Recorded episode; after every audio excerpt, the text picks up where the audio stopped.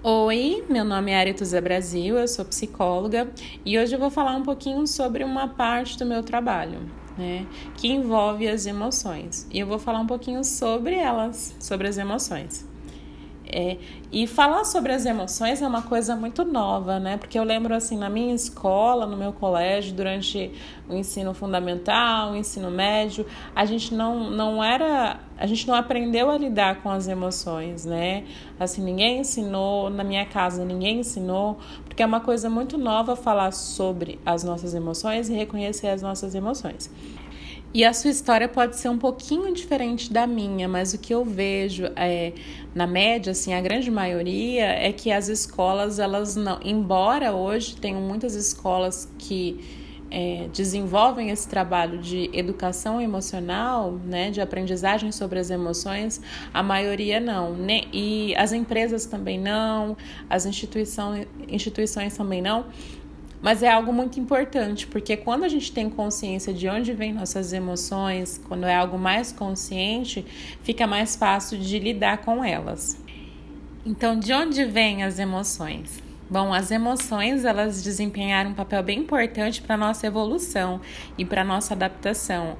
Eu estou falando da evolução e adaptação da, da espécie humana. Porque as emoções elas serviam como um sinal para para os primatas né, enfrentarem os desafios exteriores.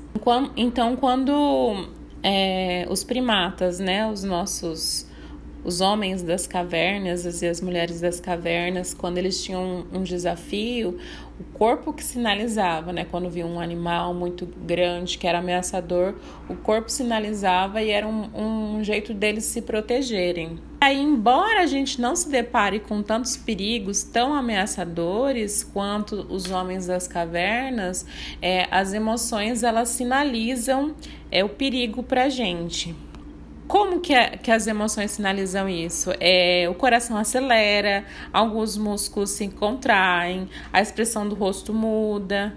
É, às vezes a gente tem vontade de sair correndo. E as emoções elas também influenciam a nossa atenção e a visão das coisas. Até aqui eu falei um pouquinho das emoções que estão relacionadas assim, quando a gente está enfrentando algumas situações de perigo. Mas tem as outras emoções, né? As emoções relacionadas ao amor, à alegria, que o, o corpo fica mais leve, a gente fica mais alegre. Então é relacionada a outro tipo de emoção. E aí tem alguns cientistas que eles é, distinguem as emoções, né? Que elas são consideradas como as, as fundamentais ou as primárias. Que são seis emoções e elas estão em todas as culturas. E essas seis emoções, elas funcionam mais ou menos assim como um programa de acionamento automático para ajudar a gente a responder às mudanças das coisas exteriores, né, do mundo exterior. Então, as seis emoções são a raiva, o medo, o desgosto, a alegria, a tristeza e a surpresa. Bom, agora que você já sabe um pouquinho dessas seis emoções que são as básicas e fundamentais, eu vou convidar você a fazer uma listinha com essas emoções que você mais tente no seu dia a dia. Parece um exercício bem bobo, mas quando você para para colocar no papel o que você sente, é como se você visualizasse todos os seus sentimentos. Como assim visualizar os sentimentos? É, é diferente quando você para para pensar sobre o que você sente. Porque a partir do momento que você começa a compreender melhor a, a, o que você sente, é muito mais fácil de você com, comunicar para as outras pessoas o que você está sentindo e explicar para você mesmo, que é o mais importante, o que você está sentindo e os motivos pelos quais você está sentindo o que você está sentindo.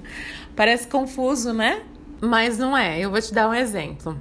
É, você tá lá no seu trabalho e o seu chefe brigou com você, fez um, falou muitas coisas que você não gostou, mas por questões de hierarquia, por questão de, enfim, sei lá, alguma coisa do seu trabalho, lá do seu emprego, você não pôde responder à altura. Você preferiu ficar calado.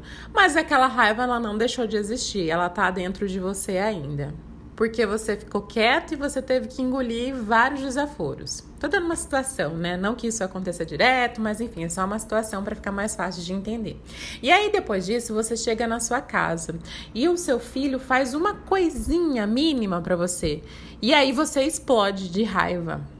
Pensa aí, se você tivesse reconhecido que hoje não é um dia bom, que você teve um dia difícil, se você tivesse sinalizado isso para o seu filho, a probabilidade de você ter uma reação tão grande que não justifica o ato dele é muito menor, entende?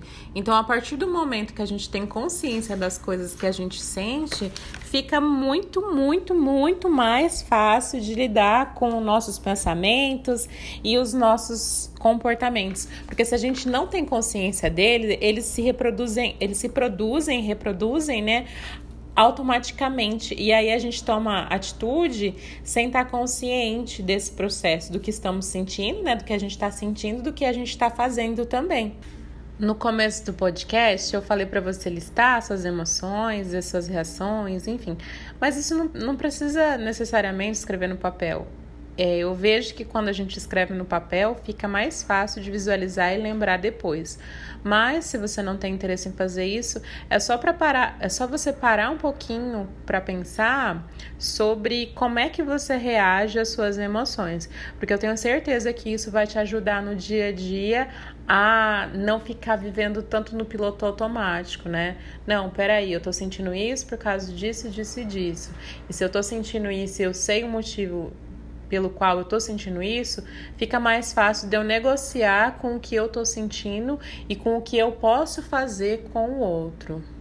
Com o outro e comigo. Porque eu falei muito assim de comportamento externalizante, né? De coisas que a gente faz para os outros.